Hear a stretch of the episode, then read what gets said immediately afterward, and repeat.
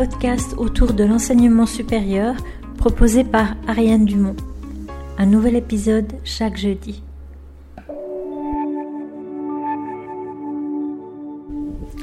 Dans cet épisode, Pédagoscope donne la parole aux étudiants. Comment est-ce que vous apprenez? Quelles sont les bonnes attitudes de vos enseignants? Qu'est-ce que vous aimeriez voir changer chez eux? Où est-ce que vous apprenez le mieux?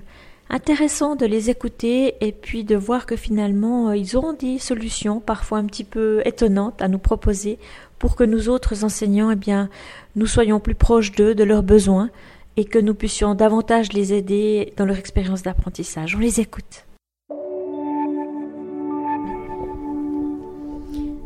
Lei, vous êtes euh, étudiante en première année bachelor en ingénierie et j'aimerais vous dire que Pédagoscope a beaucoup d'auditeurs, beaucoup de profs qui écoutent. Aux dernières nouvelles, il y a plus de 1200 écoutes. Donc euh, voilà, vous avez quelque chose à leur dire peut-être à ces profs qui nous écoutent pour les aider à mieux enseigner et pour de ce fait aider les étudiants à mieux apprendre. Euh, je, dirais euh, que même si j'ai quand même l'impression que c'est quelque chose qui est peut-être enseigné en pédagogie, j'ai eu pas mal d'enseignants qui avaient a peu de peine à réaliser que tous les enseignants avaient des fois des niveaux extrêmement différents et n'avaient pas forcément le même. Tous les étudiants. Que tous les, enfin que les, il y a des étudiants de façon très variée que pour un étudiant qui travaille 5 heures, un étudiant qui travaille pas, bah, peut-être que l'étudiant qui travaille pas étonnamment aura par exemple de meilleures notes ou fera des meilleurs travaux. Enfin, je sais qu'il y a certaines matières par exemple où j'ai d'excellents résultats et je, je travaille inversement très peu.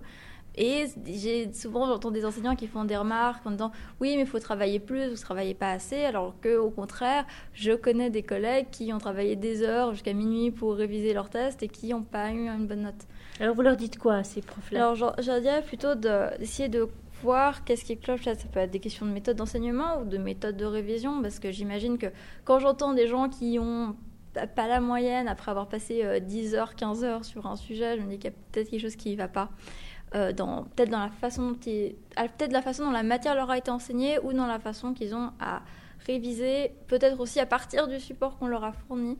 Euh, c'est-à-dire que je pense vraiment qu'il faut essayer de voir comment on peut adapter ce qu'on enseigne pour que tout le monde arrive à comprendre en y mettant l'effort et que personne ne se sente perdu ou finisse par apprendre pas en fait le cœur de la matière. Est-ce que vous pensez qu'en fait vous donnez comme conseil aux enseignants de mieux, d'apprendre à mieux connaître leurs étudiants, d'apprendre à mieux à cerner leurs difficultés, leurs forces, leurs faiblesses. Je pense oui, mieux les connaître et puis mieux arriver à voir voilà quels sont les élèves qui ont plus de peine, comment on peut plutôt les aider et au contraire quels sont les élèves qui ont beaucoup de facilité et qui pourraient enfin notamment dans l'enseignement supérieur où il y a peut-être un élève, par exemple, qui aura déjà fait de la programmation pendant 4 ans et un élève qui n'en aura pas fait du tout, bah, c'est sûr que l'élève qui, connaît déjà entièrement la matière, on peut le laisser peut-être plus de son côté pour justement se focaliser peut-être sur les élèves qui ont plus de peine. Alors là, vous êtes dans une haute école spécialisée en Suisse, les effectifs de classe ne sont pas très très grands. Euh, je vais vous poser une question, est-ce que vos profs connaissent votre Votre prénom? Euh, oui, généralement, mais les, les souvent les enseignants me connaissent. Alors, on était moins quand je vais en apprentissage, ou peut-être qu'il y a moins bonne facilité, mais j'ai quand même l'impression qu'en tout cas, on me connaît. Alors, peut-être est-ce qu'on me connaît moi, parce que voilà, peut-être j'ai des facilités, ou je vais peut-être plus remarquer, je ne sais pas. Mais j'ai jamais eu l'impression d'être un numéro parmi tant d'autres dans une classe, en tout cas.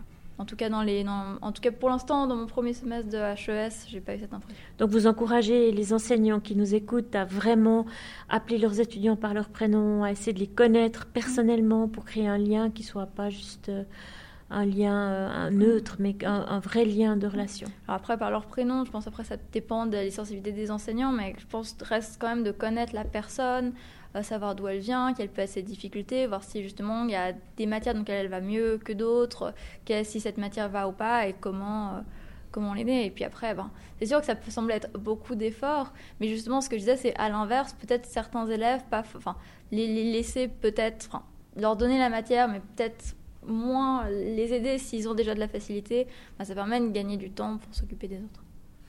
Merci Leï, on espère qu'ils vous auront entendu.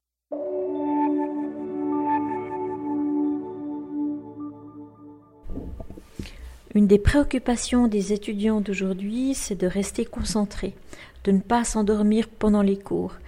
Et pour ce, certains étudiants, comme Ertou, ont des solutions intéressantes à proposer. On les écoute. Ertou, vous êtes étudiant en ingénierie, en première année bachelor. Oui. C'est quoi pour vous bien apprendre? Qu'est-ce qui fonctionne pour vous? Qu'est-ce qui fonctionne pour moi? Moi, des cours interactifs m'aideraient beaucoup plus parce que j'ai tendance à beaucoup dormir en cours. Ça vient principalement de moi parce que je dors pas assez. Mais c'est vrai que des cours on peut, on peut participer beaucoup plus, que ce soit en petit groupe ou bien directement au tableau, euh, m'aident plus parce que ça m'empêche de m'endormir et je dois rester concentré pour le groupe pour pouvoir les aider.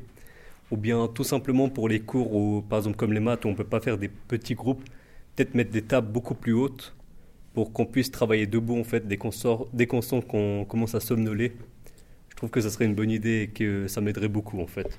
Donc d'être debout, ça vous aiderait à pas vous endormir pendant le cours de maths Exactement. Mais quel conseil vous pouvez donner aux profs de maths pour que justement ces étudiants ne s'endorment pas?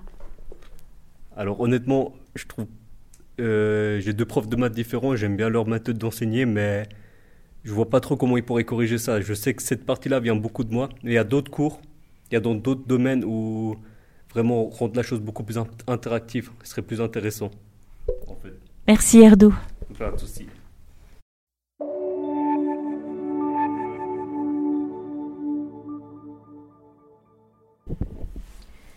Pas toujours facile le métier d'étudiant et surtout quand les cours ne sont pas passionnants. Alors écoutons ces étudiants qui nous proposent des solutions euh, pour finalement s'engager davantage euh, dans leur apprentissage et puis le conseil qu'ils donnent à leurs enseignants qui est surtout en lien avec euh, les diapositives, les diaporamas qu'on peut avoir avec PowerPoint qui pourrait s'apparenter pour certains de nos étudiants à un pauvre point. Paul, vous êtes en première année bachelor dans une école d'ingénierie. Comment est-ce que vous vous y prenez pour être un bon apprenant, pour euh, apprendre de manière efficace?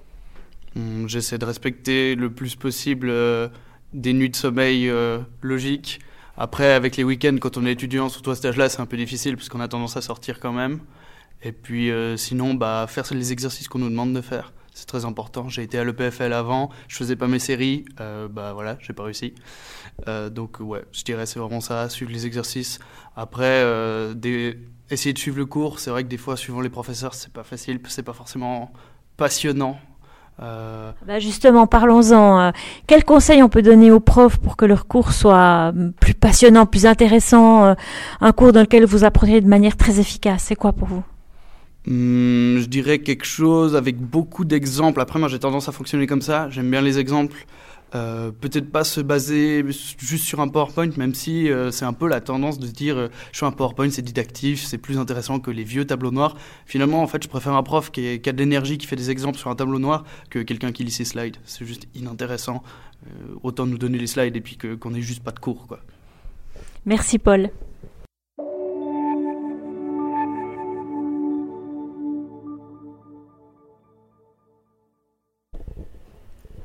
Pas toujours facile de travailler depuis la maison, mais par contre, les trajets en train, euh, les exercices en classe, voilà ce qui peut vraiment aider à bien apprendre. Lei, étudiante en ingénierie, euh, écoute ses profs avec attention et elle, a envie de leur dire que parfois il manque de structure ou bien qu'ils se répètent et que elle, ce qu'elle essaie de faire, c'est de s'adapter, mais on l'écoute.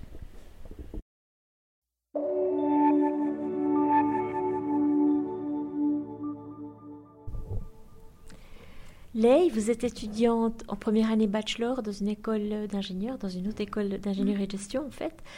Euh, et aujourd'hui, vous avez accepté de nous parler de votre expérience d'apprentissage. Alors, peut-être, voilà, déjà pour commencer, quelques mots euh, qui vous viennent à l'esprit quand on vous parle enseignement, apprentissage alors moi, je pense que déjà, ça dépend beaucoup des matières qu'on a, parce que dans certaines matières, par exemple, on fait de la, bah, voilà, des cours ex cathédra classiques.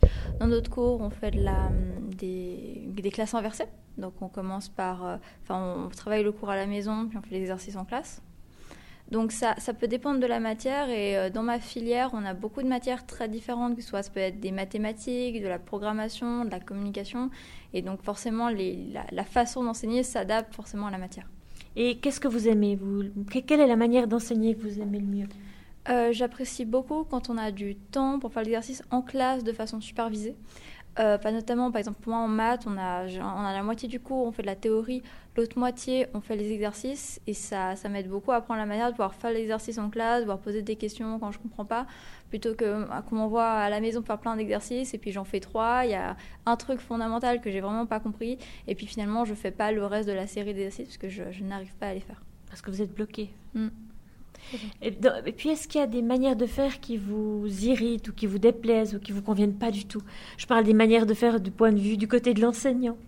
Alors, disons, je, généralement, je dois m'adapter pas mal à l'enseignant, mais je pense que des, fois, ça sert surtout certains cours peut-être où, où l'enseignant manque un peu d'une forme de, de, support et de structure. Par exemple, je ne dirais pas non, mais j'ai un enseignant, par exemple, qui nous a répété plusieurs fois dans des cours différents finalement la même base théorique euh, en la répétant simplement, en la mettant au tableau, mais peut-être que ça aurait été plus intéressant s'il avait pu vraiment nous donner un support ou euh, une explication concrète de ce qu'il essaie de nous expliquer, que euh, nous expliquer plusieurs fois vaguement la même chose, mais la moitié de la classe prend pas des notes et finalement c'est quand même, on sent que c'est un élément crucial, mais il a de la peine à vraiment le, le structurer, à l'expliquer de façon succincte. Et vous, comment vous apprenez le mieux? Est-ce que c'est toute seule dans votre chambre? Est-ce que est-ce c'est pendant des trajets en train? Est-ce que c'est pendant les cours? Alors euh, là, en fait, quand j'ai fait mon apprentissage, j'avais une heure et demie aller de train pour aller euh, là où je faisais mon apprentissage. Et maintenant, aux études, bah, j'ai un appartement à 15 minutes. Du coup, j'ai, ça, ça, me force forcément à faire ça différemment. Quand j'étais en apprentissage, bah, justement, je profitais de mes trajets souvent pour faire mes devoirs ou lire. Euh, la, théorie ou des choses comme ça. Maintenant, j'ai du coup potentiellement pas ce temps-là. Et c'est vrai que j'ai peut-être beaucoup de peine à travailler à la maison, souvent parce que j'ai pas mal de choses à faire ou parce que justement je profite pour me reposer par rapport à la quantité d'efforts que j'ai fait en cours.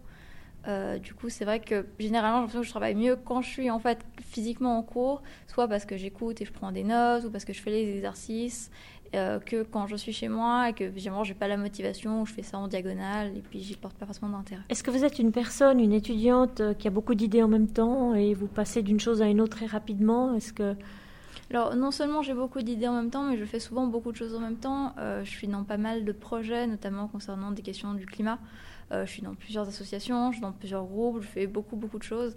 Ce qui fait que c'est vrai que quand je suis souvent quand je suis aux études, si j'ai l'occasion de pouvoir, enfin quand j'ai compris la matière, généralement, je profite du temps de cours pour genre faire un peu autre chose à côté, ou même pour faire quelque chose de plus créatif sur une feuille à côté ou comme ça, que euh, des fois entièrement. Comme, quoi, par exemple, un petit dessin ou... Ouais, un dessin, ou par exemple, je fais du développement de jeux vidéo indépendants aussi, ce qui fait que bah, c'est le genre de choses que des fois je fais aussi quand j'ai du temps entre les cours ou comme ça. Et donc, euh, vous aimez apprendre C'est quelque chose qui vous plaît? Euh, parce que moi j'aime beaucoup apprendre, euh, j'aime beaucoup généralement en fait apprendre de nouveaux sujets. Euh, c'est pour ça que je fais la filière que je fais où on a une euh, grande diversité entre les entre les enseignements parce que j'aime bien ce côté varié d'avoir un cours, on va faire de la communication, on va apprendre à faire une bonne présentation, après on va avoir un cours plutôt de programmation, après on aura je pas de la mécanique, de la conception et j'aime beaucoup cette diversité.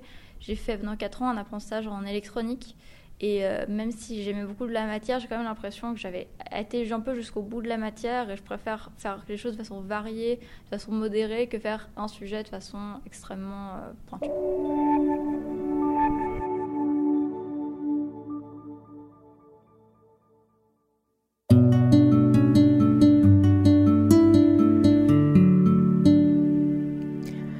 Voilà, c'est terminé pour aujourd'hui. Un grand merci d'avoir écouté cet épisode. J'espère que le format vous a plu. Si oui, dites-le moi avec 5 étoiles ou même un petit cœur sur iTunes. Et si vous n'êtes pas fan d'Apple, bah, ce n'est pas très grave. Il y a d'autres manières de m'aider et de soutenir Pédagoscope, comme par exemple partager ce podcast avec deux ou trois de vos collègues ou amis. Cela m'aidera énormément à poursuivre cette initiative et qui sait, cela les aidera peut-être eux aussi. N'hésitez pas à me faire part de vos commentaires ou même à postuler pour participer à un épisode de Pédagoscope si vous le souhaitez. Merci et à très vite pour un nouvel épisode.